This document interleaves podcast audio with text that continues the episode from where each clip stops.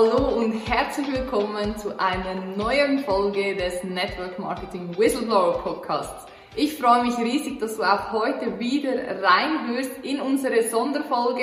Zwar hast du es sicherlich mittlerweile schon mitbekommen. Wir haben aktuell zwei Folgen pro Monat und eine davon ist mit mir, wo sich alles um meinen Werdegang, um Network Marketing und um mich als Person dreht. Und dazu habe ich die liebe Christiane auch heute wieder mit am Start. Sie wird mir ein paar spannende Fragen stellen und ich wünsche dir viel Spaß bei den nächsten 15 Minuten. Herzlich willkommen, liebe Christiane. Danke. So, ähm, fangen wir gleich mal an. Letzte Woche haben wir ja aufgehört mit dem Thema Online-Präsenz. Mhm. Ähm, hast du einige Tipps, was deine Zuhörer bezüglich ihrem Instagram-Profil machen können, damit es professionell aufgebaut ist? Also erstmal ein Instagram-Account erstellen. Ich glaube, das ist mal das Wichtigste. Dann darfst du darauf achten, dass deine Biografie, also dein Steckbrief professionell verfasst ist. Heißt, Innerhalb von drei bis fünf Sekunden muss sofort ersichtlich sein, wer bist du, was hast du anzubieten und was kriege ich bei dir, also welchen Mehrwert kriege ich auf deinem Profil. Dann achte darauf, dass du regelmäßig Content hochlädst, also Inhalte in deinen Feed, äh, in deine Story und äh, Themen auch aufgreifst, wo du wirklich deine Zielgruppe explizit unterstützen kannst. Und was ganz wichtig ist, dass du darauf achtest, nicht irgendein so Gemischtwarenladenprofil aufzubauen, sondern wirklich eine klare Strategie zu haben. Wofür stehst du? Ähm, was ist deine Expertise? Wo kannst du wirklich Mehrwert schenken und nicht einfach ein Produkt von einem Unternehmen postest und hoffst, dass es irgendjemand kauft, sondern merk dir immer den Satz, äh, Facts tell, Stories sell. Fakten erzählen, Geschichten verkaufen. Fang an, Geschichten um deine Produkte zu erzählen, deine Erfahrungen zu teilen und nutze dafür Instagram, Facebook, Clubhouse oder was auch immer dafür, ähm, um ja, wirklich Mehrwert liefern zu können deiner Community. Ist es deiner Meinung nach wichtig, auf allen möglichen ähm, Social Media Kanälen präsent zu sein? Überall, überall.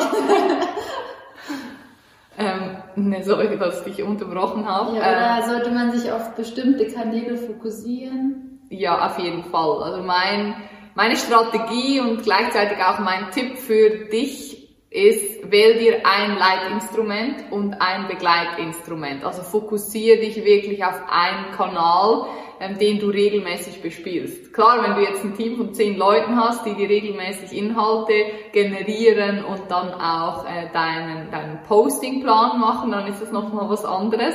Aber gerade zum Start, glaube ich, nimmt es auch einiges an Druck raus und an Angst zu denken, oh mein Gott, ich muss überall sein und gleichzeitig und ich habe gar keine Inhalte und und und. Also schau einfach, dass du dir ein Leitinstrument wählst. Darauf legst du 80 Prozent deiner Zeit und die anderen 20 Prozent gehen dann für dein Begleitinstrument zum Beispiel, also in meinem Fall Leitinstrument Instagram Begleitinstrument Facebook. Äh, vielleicht wird es mal ein anderes, aber aktuell ist es auf jeden Fall so. Und was du dann machen kannst, sogenanntes Content Recycling. Also wenn wir zum Beispiel einen Inhalt haben, einen Podcast, wir können da Sequenzen rausschneiden zum Beispiel und dann auf Instagram posten ähm, oder in deinen WhatsApp-Status oder auf Facebook oder du kannst verschiedene Videos auch auf deine Webseite hochladen, die du zum Beispiel auch als IGTV hochgeladen hast und, und, und. Also da gibt es verschiedene Möglichkeiten, wirklich aus einem erstellten Inhalt ähm, ja, möglichst viele Menschen zu erreichen und verschiedene Kanäle zu bespielen. Und ich glaube, das ist auch online vor allem ein großer Vorteil, dass du einmal einen Aufwand hast und ihn sehr gezielt und strategisch duplizieren kannst. Mhm. Und es ist ja auch super wichtig, dass eigentlich deine Zielgruppe passt zu dem gewählten Social Media Kanal. Mhm. Welche, Ziel, welche Zielgruppe oder welche Zielgruppe möchtest du erreichen? Äh, ich habe bewusst Instagram gewählt, ähm, weil ich Menschen, sprich Frauen erreichen möchte, die zwischen 30 äh, und 50 sind circa Ich weiß, dass Facebook auch ein gutes Tool ist. Ich arbeite viel auch mit Werbeanzeigen. Die werden unter anderem auch auf äh, Facebook ausgespielt. Und da ähm, habe ich so ein bisschen die Älteren, die kommen alle über Facebook, über die Anzeigen oder über den Messenger dann, schreiben mir eine Nachricht. Und die etwas Jüngeren vor allem über Instagram. Aber bei mir ist es auch einfach, weil Instagram mir viel mehr Spaß macht und weil das auch die Zielgruppe ist, meine, meine Kernzielgruppe, wo ich mich drauf ähm, spezialisiert oder fokussiert habe. Genau. Mhm. Und was glaubst du, erreicht mehr Menschen oder in deiner Meinung nach Bilder oder Stories beziehungsweise Videos? Ich glaube, Stories erreichen mehr Menschen, weil du die Möglichkeit hast, durch verschiedene Icons, die du einfügst, oder mal ein Hashtag oder mal ein Profil, was du text, glaube, so ist irgendwie der Algorithmus auch eingespielt, obwohl ich mich da technisch nicht wirklich auskenne, aber habe ich mal gehört. Bei mir ist es so, dass ähm, die besten Postings die sind, wo ich entweder etwas verschenke, das läuft immer gut, oder äh, ein Video, wo ich meine Meinung teile oder mal eine, eine Erfahrung weitergebe. Das läuft bei mir am besten. Also ich glaube, gesprochenes Bild wird in mhm. Zukunft immer wichtiger, weil du so noch mehr Nähe und Vertrautheit auch aufbauen kannst und die Menschen einfach gleich sehen, hey, wie spricht die, wie bewegt die sich, wie wie ist die so? Da kommt mehr noch dein Vibe, deine Energie halt raus, wie nur allein von einem Foto. Und es ist auch einfach authentischer, finde ich. Deswegen mhm. finde ich Stories so cool, du da die Möglichkeit hast, Menschen in deinen Raum mitzunehmen, ja. in dein Leben und eine Geschichte zu teilen. Und bekommst du öfters auch mal negative Nachrichten? äh, tatsächlich fast nie mittlerweile. Da bin ich echt froh. Also 99% sind super lieb, mega positiv und ich freue mich über jede einzelne. Und aktuell ist es noch so, ich sage äh, bewusst noch, dass ich jede einzelne beantworten kann. Manchmal gibt es schon so Tage, wo ich 30, 40 Nachrichten bekomme auch ähm, und beantworte trotzdem jede einzelne, auch wenn es mal ein paar Tage dauert und freue mich riesig darüber. Es gibt ab und zu mal eine negativ, ah, negativ, sagen wir so eher kritisch. Was ich aber auch gut finde, gerade so zum Beispiel bei Werbeanzeigen, wo Menschen dann so schreiben, ja, ist es wirklich kostenlos oder wieso tust du das? So klar, am Ende will ich auch was verkaufen, aber nicht um jeden Preis und nur wenn es dir was hilft, sprich nur wenn du äh, aktuell auch dieses Bedürfnis hast. Ansonsten sind die Live-Trainings komplett kostenlos. Aber da gibt's halt auch so viele Sachen auf dem Markt, da, gewisse Menschen sind da vorsichtig und ich verstehe das voll und ist auch total legitim, dann so einen Kommentar auch hinzuschreiben. Lieber vorsichtig, bevor du irgendwie in eine Falle reintappst. Ja, so. voll, ich finde es auch wichtig, wenn die Leute lieber Dinge hinterfragen, ja. bevor sie irgendwas schnell, schnell ja. buchen und dann am Schluss sagen, okay, was mache ich überhaupt hier? Oder ja, oder dann eine fette Rechnung kriegen. Ja, genau.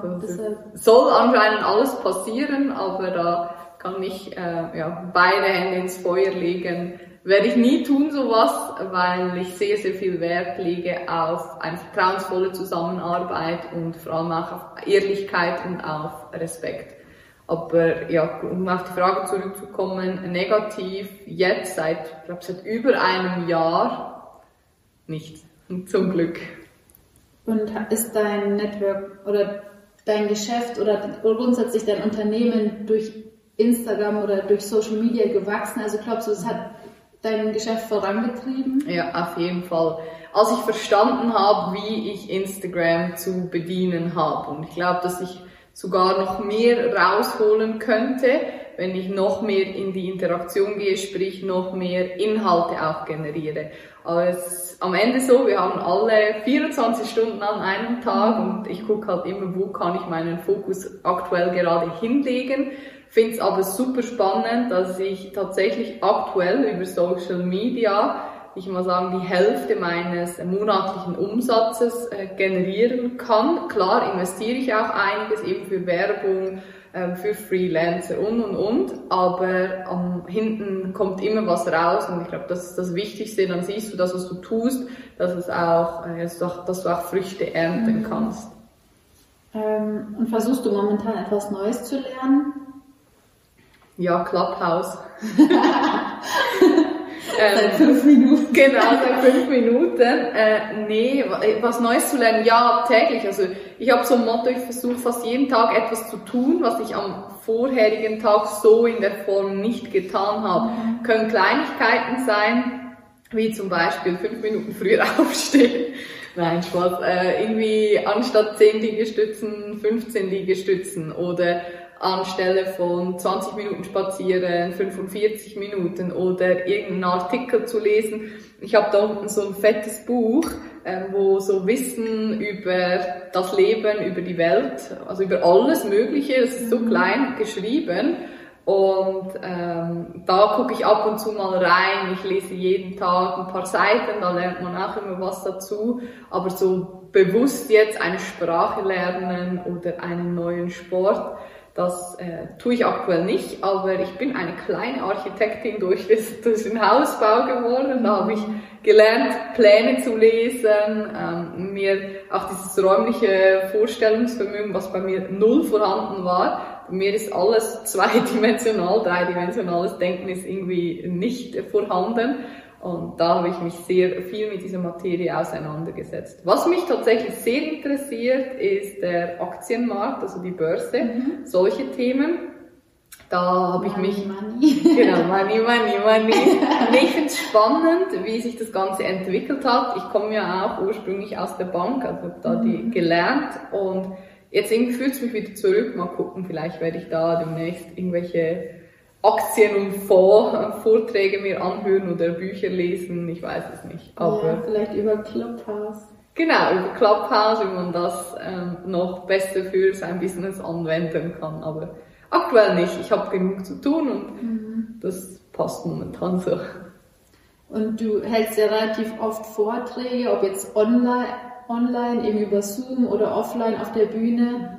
Hast du Tipps, wie man mit Lampenfieber umgeht, beziehungsweise selbstbewusst vor Menschen spricht oder sprechen kann? Ja, äh, gute Frage. Ich bin Lampenfieber in Person, wirklich. Ich kann euch mal kurz äh, in, in, die Geschichte mitnehmen. Mein erster Vortrag. Einige von euch, die jetzt da zuhören, werden mich damals schon gekannt haben. Ich war 19 und durfte das erste Mal auf die Bühne. Ich glaube, es waren 500, 600 Leute im Publikum. Ich kann mich erinnern, ich habe so einen Stapel, für all die, die es jetzt nicht sehen, sondern nur hören, was sind das, 15 Zentimeter? Mhm. 10, 12 Zentimeter? das ist echt die falsche Person. Sagen, sagen wir, ja, 10, 15 Zentimeter. Ich habe auf jeden Fall jede einzelne PowerPoint-Folie auf eine Karteikarte getackert und habe mir dann wirklich so Seite für Seite alles abgelesen und jedes einzelne Wort, was auf der Seite stand, habe ich auch so entsprechend präsentiert. Und äh, ja, rein aus der fachlichen Ebene würde man sagen, fail, du hast das überhaupt nicht gecheckt. Aber ich muss sagen, es ist bis heute mein Vortrag, wo ich am meisten stolz auf mich bin, von kleinen Mauerblümchen, mit niemand gesprochen, total schüchtern, auf eine große Bühne zu gehen, etwas zu präsentieren. Leute, ich bin gestorben. Du kennst sicher diesen Ausdruck, man hat äh, schlottrige Knie. Auf Schweizerdeutsch sagen wir mega lustig. Ähm, du hast den Schlotter in den Knie. der Schlotter ist gekommen. Äh, und dann habe ich wirklich hier so in diesem Bereich zwischen äh, Schienbein und Oberschenkel nicht mehr gespürt. Das erste und einzige Mal in meinem Leben, ich dachte, ich werde ohnmächtig, mir war schlecht, ich habe mich übergeben davor. Und ich bin auf diese Bühne, bin wieder runter und wusste nicht, wie ich das gemacht habe. Und zu allem ähm, dazu war ich auch noch schwer krank. Ich hatte, glaube ich, 39 Grad Fieber, Husten, alles Mögliche. Aber auf der Bühne war alles wie weggeblasen. Und ähm, als ich wieder runter bin, lief es dann wieder, aber ich habe es überlebt. Und ja, war nicht eine Frage, sondern eine Frage war, ähm, ah, wie gehe ich mit Lampenfieber um? Was mir hilft, mich mit beiden äh, Füßen so auf den Boden zu stellen, wenn möglich ohne Schuhe, um mich zu erden. Dann mache ich meistens die Augen zu, Augen zu und atme tief ein. Ich setze mich dann so hin, durch die Nase einatmen und dann durch den Mund so schön lang ausatmen. Und das mache ich ein paar Minuten ähm, manchmal kurz bevor, vor allem in der richtigen, auf die richtige Bühne, mache ich so dieses, so, die Brust, genau, die Brust äh, klopfen, um diese Energie hochzuholen. Oder ich hüpfe kurz. So wichtig sehe ist, kurz vor dem Moment deine Energie hochzuholen. Und was natürlich ganz wichtig ist, die Vorbereitung. Wenn du top vorbereitet bist und dich mit der Materie auskennst, dann weißt du, es kann nichts schief gehen, weil äh, egal, auch wenn mal was nicht weißt, dann machst du As-Ising, auch ein cooler Tipp. Ähm, es kommt aus dem Vortragsbereich und bedeutet einfach, das zu sagen, äh, was gerade ist. In einer vorherigen Podcast-Folge hat es hier mal geklingelt und dann das einfach anzusprechen. Oh, es hat geklingelt, wir unterbrechen kurz und machen gleich weiter. As-Ising, ja, kann passieren, ist das echte Leben und genauso ist es auch online oder offline, wenn du Vorträge machst, sei authentisch, nahbar und die Menschen werden dich lieben. Ja, cool. Und jetzt zu guter Letzt. Schon wieder vorbei, 15 Minuten. ja, die Zeit verrennt. Weil ich so viel rede. ähm, wofür bist du in deinem Leben am meisten dankbar? Wow, für so vieles. Ich mache jeden Tag eine Dankbarkeitsübung. Ich bin auch, ich bin für jede Kleinigkeit dankbar. Also manchmal überkommt mich wirklich so ein Gefühl von, oh mein Gott, ich bin für alles und für jeden Menschen in meinem Leben so dankbar und am allermeisten ja für meine Gesundheit, mhm. für meine Familie, für meinen Freund, für mein Umfeld, für meine Wohnung, dass ich hier so schön wohnen darf und dass ich das tun darf, was ich liebe, dass ich so viel gelernt habe, da bin ich wirklich so dankbar, dass ich aus, dass ich es geschafft habe, diesen Mut auch aufzubringen, aus diesem Schneckenhaus rauszukommen. Das hat, das kann sich glaube ich keiner vorstellen, der das selber nicht so erlebt hat, wie viel Kraft und Anstrengung das braucht, jeden Tag wieder über zehn Jahre hinweg oder noch länger einfach aus dieser Komfortzone rauszugehen und dann irgendwann stehst du oben am Gipfel und das ist jetzt äh, der Fall und du guckst runter und äh, klopfst dir stolz auf die Schultern und denkst, wow, richtig gut und da bin ich sehr, sehr dankbar für auch diesen langen Atem zu haben oder gehabt zu haben, um das Ganze durchzuziehen. Ja, sehr schön. Ja, cool. Cool. Vielen Dank, meine Liebe. Äh, danke euch fürs Zuschauen. Ich hoffe, es war wieder irgendwas dabei, wo du sagst, hey, cool, konnte ich äh, mitnehmen oder kann ich für mich in die Praxis umsetzen. Wenn nicht, dann hast du wenigstens 15 Minuten mein Stimmchen gehört, ist auch äh, zur Abwechslung vielleicht mal schön. In diesem Sinne, ich freue mich, wenn wir uns bald irgendwann irgendwo wieder sehen. Bis dahin, wir verabschieden uns. Alles Liebe, alles Gute. Ciao. Ciao.